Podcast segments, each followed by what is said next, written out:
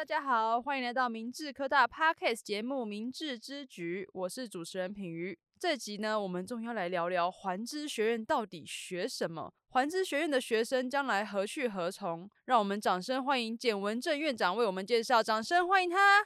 啊、uh,，Hello，大家好，我是简文正院长，很高兴今天来参加这个节目。院长好，那我们今天呢，就先首先要来询问院长，就是我们环知学院的学生会学什么样的内容呢？好，那我首先介绍一下环知学院的三个系，我们分别有化工系、材料系跟环安卫系。嗯，那我们在三个系下面有四个研究所，是化工所、生工所。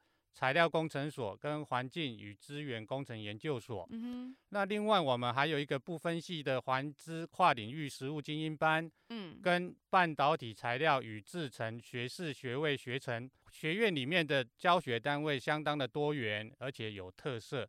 那这个有帮助我们同学在学院里面学习啊，有跨领域的学习，可以累积比别人更多的就业竞争力。没错，我刚刚听到就是。院长特别提到说，就是环知学院里面有化工、材料、环安、卫系，还有部分系的跨领域精英班，以及我们就是一百一十学年度开始招生的半导体材料与制成学位学程。那可以再请院长介绍一下这些系所及课程吗？化工其实可以说是民生工业，那跟我们的食衣住行都离不开化工产业。嗯，那我们的化工系呢，有四个特色啊，就是新能源材料、先进绿色化工制成、嗯、尖端材料、生化程序工程。OK，那我们系上有十五间专业教学实验室，嗯，也有化学、化工以及的考场，还有各种贵重的实验设备，可以提供学生学习产业所需的实作能力。嗯。那我们目前化工产业走向智慧化的制造，那因此我们系上也强化学生在制程模拟跟人工智慧的教学课程啊，让学生符合产业发展的趋势所需要的啊能力啊，让我们的这个学习能力跟产业相互接轨。嗯。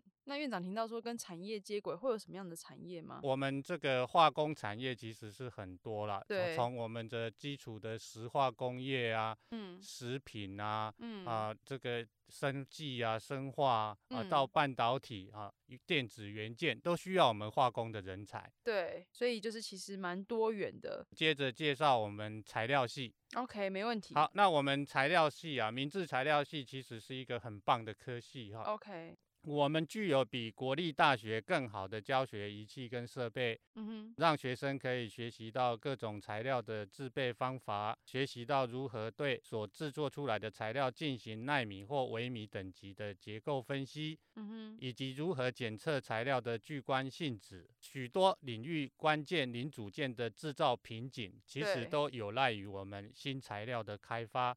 或材料制成改善，才能迎刃而解啊！所以呢，在产业升级啊创新过程中，我们新材料的研发是非常重要。嗯，那所以呢，在这个材料工程人才啊，其实是产业界很需要招募的对象啊。所以同学来就读我们材料系是永远不会有退流行的问题。嗯，因为一直有新的材料要开发嘛。那我们请问院长，环境与安全卫生系所呢？另外一个科系是环境与安全卫生工程系。那这个系也是跟啊、呃、所学的也是跟大家的生活环境息息相关。对。那在这个系里面，同学进来啊，我们提供你四个模组，叫做环境检测。污染防治、资源再生跟安全卫生。嗯。那同学在这个四个模组里面可以学到，比如说你可以学到如何进行环境污染整治的一些工作。对。那如何对我们的空污、水污、固体废弃物或噪音、震动等这一类要如何来检测？嗯。那如何来控制啊？污水处理厂跟下水道处理系统要如何来设计、安装、施工？等这些专业的知识跟能力，那我们也教授同学资源再生及安全卫生方面的知识，让同学可以从清洁生产的概念出发，嗯，学习到发展绿色科技、循环经济及环境永续等影响未来重要的知识。了解。啊，那也学习到如何建构安全的工作环境跟健康与劳动的权利。那我们环安卫系有十六间啊专业的教学实作教室。啊，可以让同学呢培养真正的一个高强度的就业竞争力。了解。呃，因为也考量这些环境的，就是快速的变迁嘛，所以其实我知道我们还有就是跟很多元化的学习的选择，是吗？啊、呃，是的啊、呃，我们在这个学院里面有一个不分系的呃实务精英班，嗯，那这个班是小班教学，我们大概就只有大概二十几位同学，OK，、啊、那我们是以国际交流、多元师资啊、跨领域学习、适性探索为教学特色，嗯哼，那我们用模组化的课程来取代。right. 啊，本位的课程，嗯哼。那我们的实作课程超过五成啊，在今年我们已经达到六成，让学生的学习更有弹性啊。那我们也开化生物科技、材料科学、环保科技、软体撰写与应用、工业制图、应用外语、设计思考等课程，嗯，来符合产业需求、跨领域专业实务的能力。那我们在一百零八年度起啊，我们这个班也纳入 AI 跟大数据啊这些课来提升本班学生。与时俱进的实务能力。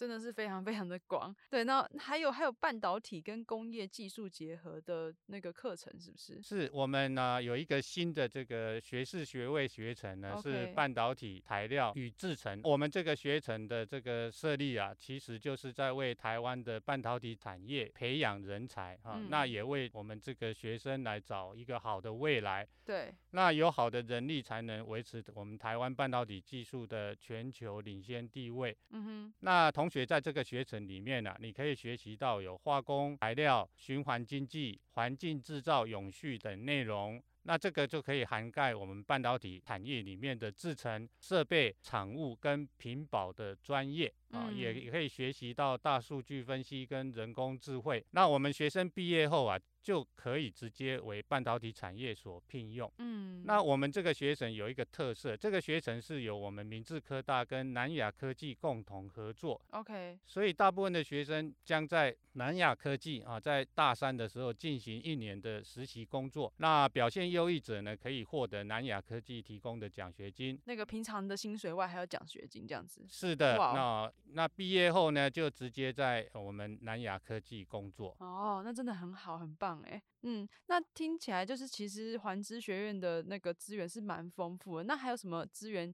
院长要补充，可以提供给学生使用的吗？好，那我在这边啊强调，我们环知学院啊、呃、的亮点就是我们的系所经营啊，嗯、啊，所谓的系所经营就是我们的教学、我们的研究、我们的实习是结合我们校级的研究中心，哦，再结合我们的产学合作。OK。一直以来，哈，让明治毕业生成为企业用人首选，啊、嗯，那让明治成为企业最佳伙伴，就是我们的教育理念。没错。那我们非常重视产学合作。对。那研究中心就在啊、呃、这个产学合作里面扮演一个呃重要的角色。哈，我们学院每年的产学合作计划金额呢，平均呢都在一亿元以上。哇。所以这么高啊？对啊，所以品瑜，你想想看，为什么有这么多呃产业界的人士会提供计划给我们一起合作？就很信任我们啊。是是是，那是因为我们其实在院里面，我们有很优异的高阶仪器设备，哦，很有优异的研发能力。嗯哼，那我们建立的技术跟我们培养的人才呢，都能受到产业界的高度肯定。了解。那在这样产学紧密的连结之下，我们的毕业生自然获得比别人更好的就业竞争力。一定的。那我们有十个校级研究中心，其中有五个啊是由我们环知学院的研发团队，嗯啊跨出去的。明治环知学院的各系跟研究中心就，就就如我刚刚讲的，是紧密的连结在一起。对。啊，比如说学生在大一的时候，你就可以用师徒制进到我们研究。中心做基础的学习，OK。那大二的时候再衔接专题课程，你可以展开你的实验实作。嗯，那大三你可以留在学校继续做老师的产学合作计划，或实际进入职场工作。那大四再回到研究中心将专题研究深化。嗯，往往我们大学部的专题研究成果就能够具有发表国际学术期刊的水准啊，对学生毕业后继续就读研究所或直接就业都有很大的帮助。没错。那如果学生在研究领域有兴趣，也可以读研究所甚至博士班。嗯，那在每个阶段，我们都有相对应的奖学金来鼓励学生。其实业界会投资这么多钱在一个学校上面，就代表说我们的仪器是非常先进的，不然他们不会想要把一笔钱放在这边，然后就不见，这样业界不会这样做的。是的，是的。对，所以代表说，其实明治环知学院的这边的资源真的相当的丰富。是的。对，那刚刚院长有提到，就是说环知学院这边有研究团队创立了五个，就是校级的研究中心，那可不可以再请院长帮我们就是稍加的介绍一下？好，那我简单。介绍一下这五个啊非常杰出的中心哈、嗯，第一个是绿能电池研究中心，OK 啊，这是一个全国唯一以电池技术为研究主题的研究中心，啊、就在明治吗？是的，啊，就在我们明治里面啊。那我们这个中心具有很优异的电池技术啊，可以提供最先进电池新材料的开发，嗯、那提供电池结构的最佳设计方案与大规模生产电池的技术。最近这几年来，我们已经在全固态锂离子电池的技术有很大的突破啊、嗯！那我们的技术已经跟全世界最最顶尖的研究单位已经可以并驾齐驱。哇哦，真的很厉害！接下来我们是呃深工中心哈，这个中心呢是从生物科技产业的上游啊，包括我们啊培养基的改良、菌种的改良啊、生技制成的放大，嗯，到我们生技科技产业的中游啊，也就是说基因工程。菌发酵制成的开发，或者是生技制成的最适化，到我们的下游啊，我们都包含了啊，所以呢，这一个是我们国内唯一可以从上游生物科技产业的一个研发中心，非常的有特色。所以最后下游结束之后，它就是直接变商品。是的，是的，哇、wow，这是一条龙的一个学习耶。那还有什么样的研究中心呢？再接下来呢，我介绍一下我们的中草药萃取跟纯化研究中心。还有中草药，好厉害。是的，是的啊，大家都知道，其实中草药在中国哈已经沿用好几千年啊、嗯。其实它的功效是啊大家认可的，但是它的机制呢比较不知道啊、嗯。所以呢，在我们这个中心呢，我们就是拥有非常多的珍贵中草药的植物细胞株。跟真菌啊、嗯，那我们可以用科学的方法来进行中草药的相关研究。那了解建立中草药对身体健康作用的机制，那我想这个对于疾病的预防哈，跟我们身体的保健啊，均是相当重要跟有用的知识。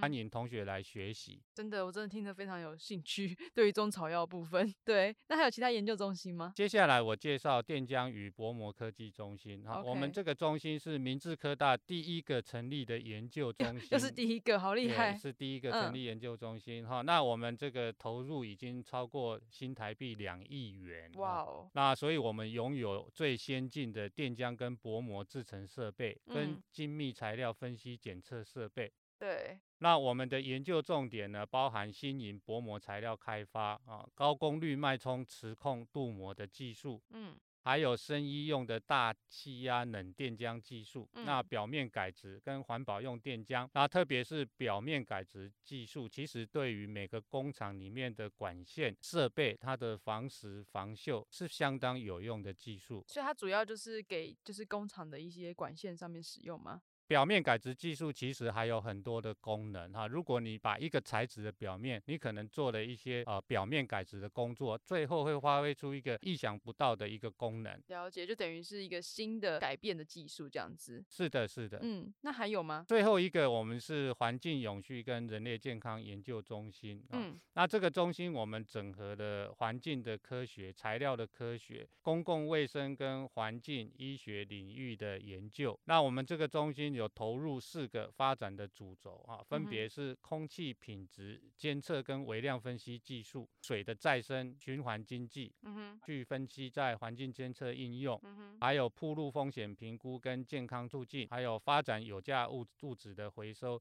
我们也是希望各位同学啊，如果对环境健康跟人体的健康你有兴趣的，可以来加入我们。对它其实是研究五个方向啊，包括空气啊、水啊，还有我们人体的健康，都在这一个研究中心领域里面。是的，嗯，那那听起来其实资源相当的丰富。那我想要再问一下院长，就是那这样子的话，我们跟其他学校的环知学院会有什么样不一样的地方吗？我们有什么样的优势吗？好，那我在这边简单的呃整理出几个优势。嗯，我想第一个就是跟我们明治科大一样，我们是一个。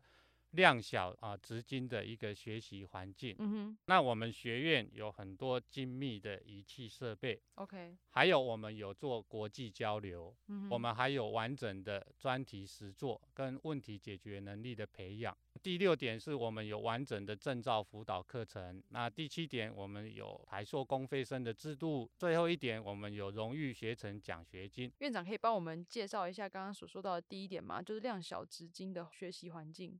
好，那顺便我就把刚刚那几点做一个简单的说明。好啊，没问题。啊，在量量小质精的学习方方面啊，大家都知道哈，我们校园很大，资源很丰富，那我们学生很少，嗯，所以相对的每个学生分配到的教学资源啊，就会比别的学校多。哦，原来如此。是的，嗯、那我们的优良的教学跟研究团队，哈，我们学院大概有五十几位，五十八位老师，有五十五位具有博士学位。哇，是的，所以我们的助理教授以上博士师资是高达百分之九十五的。果然是超优的教学及研究团队。那我们每年可以发表两百篇以上的知名国际期刊论文。两百篇哦。是的，那我们的产学。合作计划金额可以超过一亿一千万。对，这所以是的，所以在我们学院里面，我们这些教学研究团队的表现，跟我们国立啊、呃、国内的顶尖国立大相比是毫不逊色。嗯，而且设备跟仪器上面其实也跟一般的国立大学是一样的嘛。再加上我们我们学院里面的各系啊，我们每年都有很多学生到国外交流。嗯哼。啊、呃，包含你可以去修双联学位，嗯，你可以做交换生，你可以做海外实习，你可以参与国际研讨会。啊，嗯，那我们每年我们的学院的学生啊，在这个国内外都参加竞赛，每年都可以得到超过五十件以上的获奖。国外的获奖也可以得到，非常的厉害。完整的那个专题实作与问题的解决能力是怎么样的培养？是的，因为我们在刚刚有介绍，我们学院的特色呢，就是跟产业连结。对，所以我们老师接的产学合作计划以后，我们就啊请学生一起来讨论，一起来学习。所以学生就可以在这里面。学到理论跟实务啊两者，嗯，直接实做这样子。是的，那再配合我们的证照辅导课程，OK 啊，有时候我们在系里面，我们总是呢啊开一些证照辅导课程，让同学呢取得以及以上的高职证照。那这个证照可以在同学应征工作的时候啊是非常有用的。嗯，那最后我再介绍一下我们的公费生的制度。好，哦，在我们学院里面的化工系、材料系、环安卫系，还有我们的实务精英班啊，我们每年有台塑企业会提供十名的公费生。是哦，是的。那公费生在你念到大四的时候，你到台塑企业去实习一学年，嗯、那每月的薪资有三万六千七百元。对。那如果学生表现良好，你通过评核，那毕业后将由企业公司以助理工程师任用为正式人员。对。那并可领取四十万元的高额奖学金哦。还有奖学金哦。是的，是的。那不止这些，我你如果我们这个环知学院有荣誉学程的奖学金，嗯，啊，这针对大学部入学啊，比如说各位高中职的毕业生，对，如果你进到明治，我们有三个等级哈，顶尖奖学金你可以拿到一百六十万，嗯，那一级奖学金可以拿到一百万，OK，啊，二级奖学金可以拿到四十万啊，嗯。那我们学校呢，特别鼓励清寒的学生，我们减免学杂费，还有住宿费，来展现我们对优秀人才的重视。获得大学部入学这个荣誉学程奖学金的啊，我们会安排参加跨领域的荣誉学程的学习。那我们会加强你的英文。助理，而且安排你到海外研习一学期，拓展提升你的国际视野跟未来国际接轨的能力。那海外研习期间，我们也会补助清南学生每月一万五的生活津贴，让同学能够安心完成学业。除了你的证照啊，然后你的完整的专题啊，然后到你担心有学费的问题，这边都帮你解决了。是的，是的，真的非常厉害。那就是我想问一下院长说，那通常从明知环知学院毕业的学生，他们最后会从事什么样的工作？一般而言哈，你大学毕业后有最主要的两条路，一个就是以公务人员为你的工作目标，你要参加高普考的考试。嗯哼。那我们化工、材料、环安卫都有相对应的，比如说化工就对应于化工技师。化工技师。是的，是的，这是一个很专门。嗯、那将来你通过这个化工技师，就是通过化工的高考啊，你可以到政府单位去任职。嗯、那其他之外呢？那化工系的学生。其实出路是非常广泛的。嗯、那除了传统的化学、纺织、食品、石化产业之外，其实半导体、光电、电子、医药、化妆品、生物技术，其实都用到化工人才。材料系的出路也相当多元啊，从钢铁啊、塑化、纺织、造纸、机械这些我们称为传统的产业，到光电、面板、半导体、资通讯等电子产业，甚至到航太。嗯，因为感觉材料一直在更新嘛，是是是，所以它的一些职位应该也会都一直更新。是，它永远不会退流行。哦，对，永远不会退流行，没错。对，那华南卫系的未来出路则有。啊，环工技师啊，空气污染的防治人员，对，或者是这些废水、废气的专职人员，那废弃物的清理，环保顾问公司。那我们环安卫系有一个特色，就是这一些职位你要来任职都要有证照。所以这是一个高度将证照跟工作呃结合的系所。但是环知学院一定会培养他们拿到这个证照，这样子。是的，是的。原来如此。好，那我再介绍一下，我们环知学院目前的大学部毕业生大概有六成是继续。升学念研究所哦，六成是的。如果你选择先工作，那目前为止，我们的毕业后一年的学生就业率也都在百分之九十以上。那意味着就是你毕业一年后，几乎所有的学生都可以找到啊相对应的工作。对。那以硕士班来看的话。那其实你将来的工作跟自己所学科系啊密切相关呢，更高达九成。也就是说，你念什么专业，你找到的那个工作的职位啊，会跟你所学是密切相关的。同学们也可以看看我们一零四等人力银行的资料啊，你可以查一下。